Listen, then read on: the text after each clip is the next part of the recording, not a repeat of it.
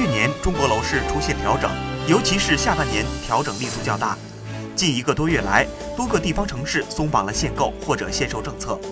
其中最为明确的是山东菏泽市，明确提出取消限售条件。紧接着，不少城市纷纷放宽购房限制。业内人士分析认为，二零一八年底中央经济工作会议继续坚持“房住不炒”定位，因城施策，分类指导，夯实城市政府主体责任。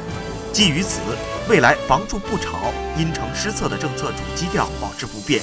在支持居民合理居住性需求的同时，着力打压投资投机性需求，缓解热点城市房价上涨压力，